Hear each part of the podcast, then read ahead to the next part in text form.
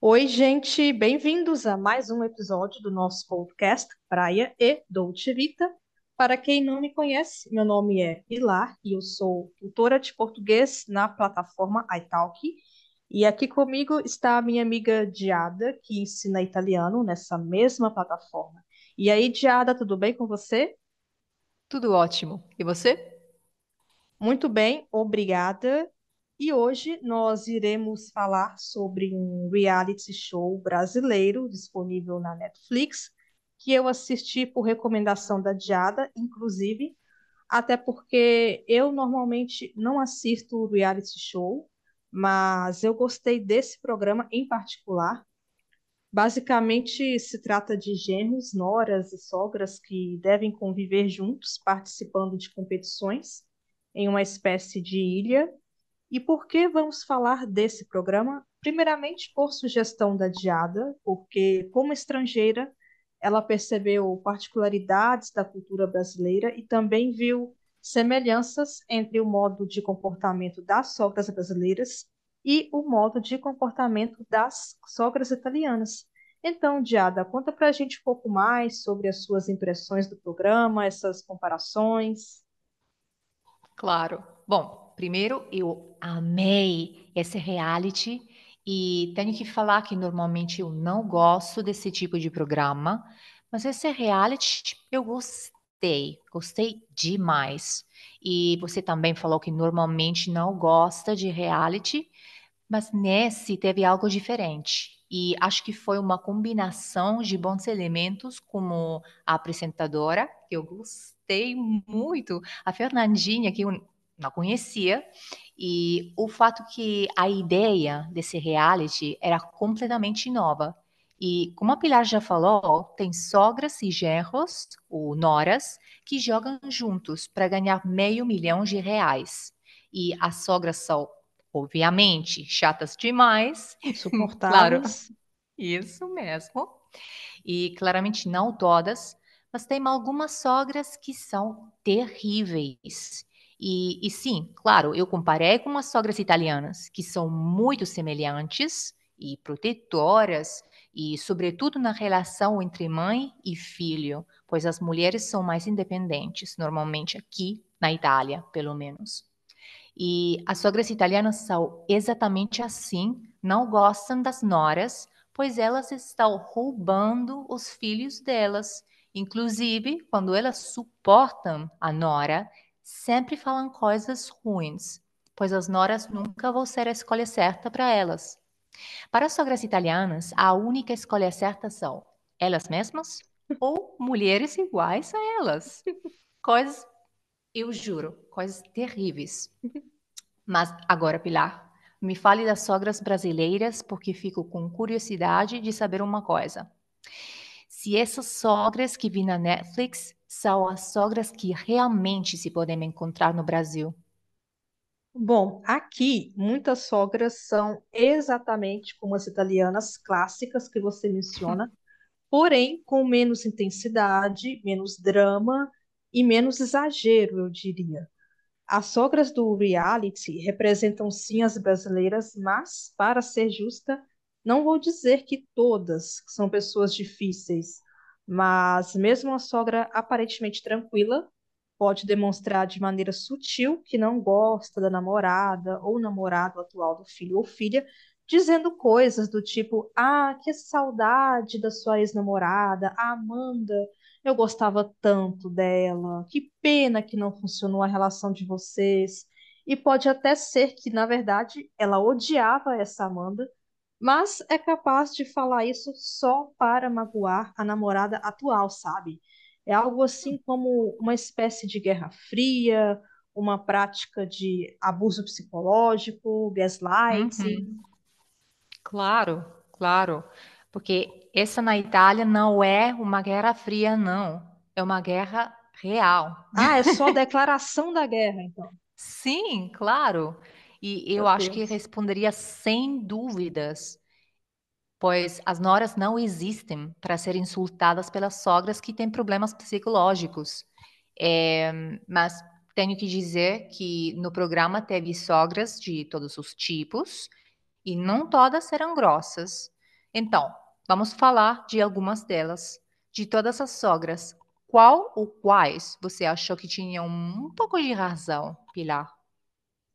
Sem dúvida, a Severina tinha um pouco de razão, porque realmente é estranho a pessoa se casar com um filho ou filha de alguém sem antes conhecer a sogra, se Uhum, existe essa possibilidade. Até porque eu entendo que muitas vezes não é possível esse contato imediato, porque o casal vive em outro país, e isso pode dificultar o deslocamento imediato para conhecer a sogra. Mas, no caso do reality, o casal vive no Brasil, então não tinha uma desculpa aceitável.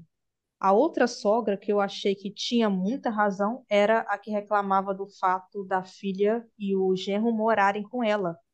Até porque eles têm condições de viverem juntos como qualquer casal normal, mas preferem ficar na casa da sogra para não terem despesa com contas básicas de uma casa, comida, e eles gastam o dinheiro deles apenas viajando. uhum, sim. E ela tem razão, completamente. E a Taninha, esse é o nome da sogra que gostaria de viver sozinha. E está com 60 anos ou mais, eu não sei, e ainda tem que servir, pois a filha e o genro gostam de viajar e gastam o dinheiro. É, é uma coisa incrível. Mas não concordo com a lógica da Severina. Eu tenho que falar sobre isso. Pois a Severina foi chata no início e não gostei disso. Ela tem um perfil que fala: ah, eu sou importante e todo mundo tem que reconhecer isso. E eu não gostei. E, claro, entendi a história difícil dela, mas acho que ela foi um pouco, sabe, longe demais, na minha opinião. Tampouco gostei do genro dela. Mas a sogra que eu detestei foi a Cristina, uma sogra chata demais que mora com o filho e a nora e trata ela muito mal. E essa A sogra que nora. você não gostou, vou fazer uma Uhum. observação. Ela tem origem Aham. italiana, justamente uma quase compatriota, e você não gostou Sim. dela, Diada. Não, não, porque as sogras italianas são terríveis, ok? É uma coisa que eu não gosto. E não gostei da Cristina. Por isso, será por isso. E, inclusive, a nora, a nora dela é muito sensível. E a Cristina é arrogante e quer sempre ser protagonista. E eu não gostei. Não gostei disso. É, Mas, teve uma parte que o filho dela falou, Eu te amo, mãe, que foi quando, em um uhum, momento do, do reality, que eu não vou falar para não dar spoiler, spoiler, e ela não respondeu Eu te amo de volta. Eu uhum, acho que ela disse algo como Agora eu, eu vou pensar, vou pensar, sabe? Tipo, filho, eu vou pensar uhum. se eu te amo ainda ou não. E isso foi o que me Sim. surpreendeu, porque eu nunca vi uma mãe é, se comportar dessa maneira, sabe? Uhum. Não acredito, não acredito. Ela é muito, muito protagonista, sabe? Não gostei, não gostei.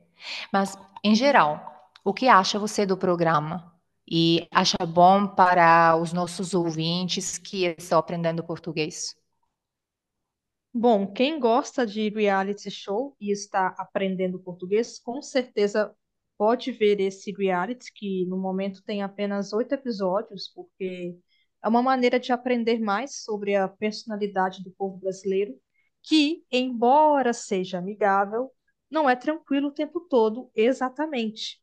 E eu digo isso porque, assim como os italianos, nós somos um povo que, em geral, gosta sim de expressar aquilo que sente, sabe? Mas eu acredito que os italianos ainda mais. Eu estou errada, Diada? Não, não, você não está errada. Eu comparei tudo, tudo com o meu namorado, porque assistimos juntos, e concordo com você, Pilar. E se esse programa tivesse sido feito na Itália, você nunca teria visto todo esse amor, porque sim, além das sogras serem muito ruins, teve amor e respeito no programa, e, e isso eu amei, mas na Itália não tem.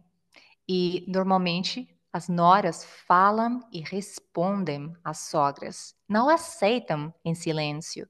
Você pode ouvir pessoas gritando, brigando, e normalmente os realities só tentam acrescentar esse nível de raiva e ressentimento com provas e competições que você nem imagina. A Itália é muito malvada, Pilar. Ah, entendo. Então, na Itália, como dizemos aqui no Brasil, as pessoas costumam fazer mais barraco. Para quem não sabe, a expressão fazer barraco significa começar a discutir, gritar, brigar ou até destruir objetos, dependendo da intensidade do conflito. Já conhecia essa expressão brasileira, Diada? Não, é totalmente nova para mim. E obrigada, porque agora eu conheço uma expressão mais e se aplica perfeitamente ao jeito de ser dos italianos. Então, podemos dizer, é, no Brasil diríamos, então os italianos são barraqueiros. São sim. Seria isso. Bom, esse é o sentido da expressão fazer barraco nesse contexto, porque você pode falar fazer barraco no sentido de construir uma casa pequena e humilde, sabe? mas normalmente é utilizada com esse contexto de confusão, bagunça, briga, muitas vezes envolvendo força policial mesmo, dependendo da situação. Nossa. É, um barraco pode envolver tudo isso. Então, é, eu recomendo que quem for interagir com o italiano, é, não arrume confusão com o italiano, porque, pelo que a Diada está contando, arrumar confusão com o italiano é pior do que arrumar confusão com o brasileiro, porque o italiano Muito. não vai aceitar absurdo, não vai aceitar que insultem ele, nem nada disso. Uhum, vai gritar e sim, vai ser muito, muito dramático. Também. Mas são pessoas incríveis, são pessoas maravilhosas e eu adoro eles. Claro que eu jamais arrumaria confusão com um. Uhum. Primeiro, porque eu não gosto de confusão, e segundo, porque eu perderia essa guerra. Pode ser. É, certamente perderia. E, bom, gente, eu espero que vocês tenham gostado do nosso episódio de hoje. Fiquem à vontade para comentar e podem dar sugestões de temas também. E muito obrigado por terem nos escutado até aqui e até a próxima. Até a próxima.